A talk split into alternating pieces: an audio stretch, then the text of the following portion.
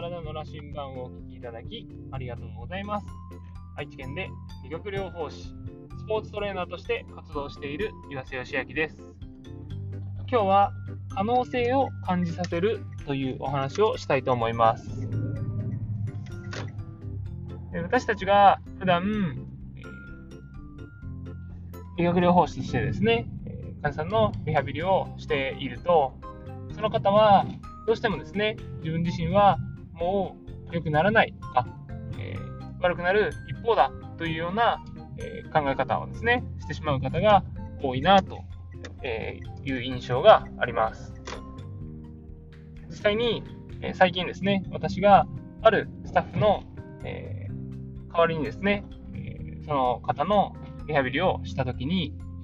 えその方は膝の外側ですね、が痛くてすごく悩まれていたんですけども、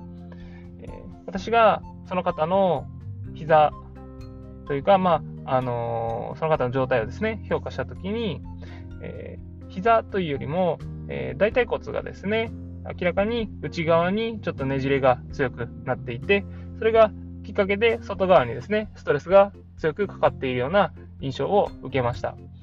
で、その、なので、えその大腿骨がなんで内側にねじれているのかなっていうのを見てたときに、明らかにですね、えー、股関節の筋肉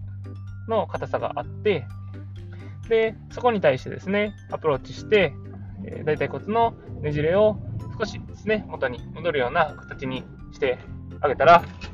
えー、症状がですね、え、収まったというような出来事があって、その時にですね、えー、その方が私に、えこれまで、あ、まあ、これまでのスタッフはそこを見ていなかったわけなんですけども、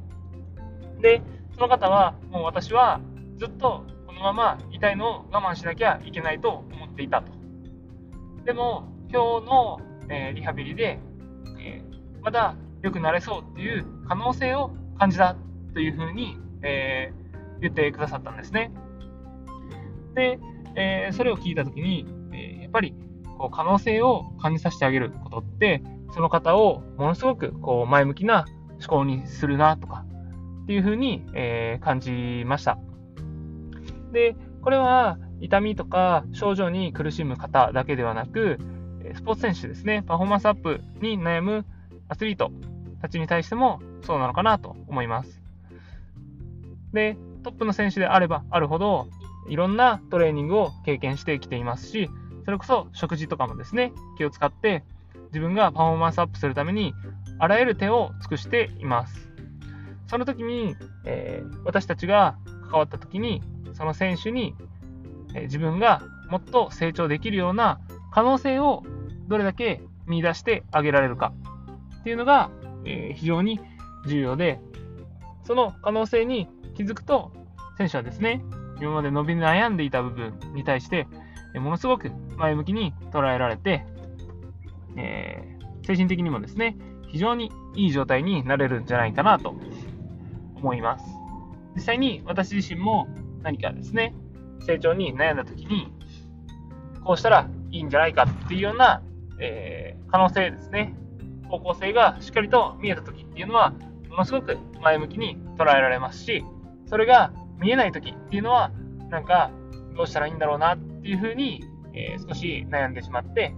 えー、気持ちが、え前に動かないような気分になる時があります。なので、え私たちは、え常にですね、関わる方に可能性を感じさせてあげられるような関わり方、伝え方っていうのが非常に重要なんだなと、え最近ですね、改めて感じています。で、その可能性を感じさせるためには、えー、いろんなトレーニング方法をしているとか、アプローチ方法をしているとかっていう方法論ではなく、しっかりとその方の個別性を見ることができる、えー、評価、見立てですね、がしっかりできるかどうかっていうのが非常に大事だなと、えーえー、痛感していて、そのために、えー、しっかりとですね、解剖学的な知識だとか、運動学的な知識だとか、っていう、え、基礎の部分ですね。ベースがとても大事だなと思うので、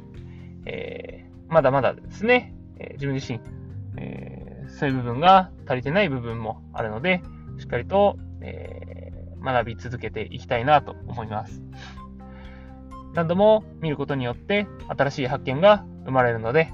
えー、知っていると慢心するのではなく、何度も何度も読み返してですね、えー、どんどんどんどん新しい発見をして、えより、えー、コアな部分もですね、見立てられるように、しっかりと、え目の前の方に可能性を感じさせてあげられるような、え関わり方ができるようにしていきたいと思います。もし皆さんも、え何かですね、関わるときに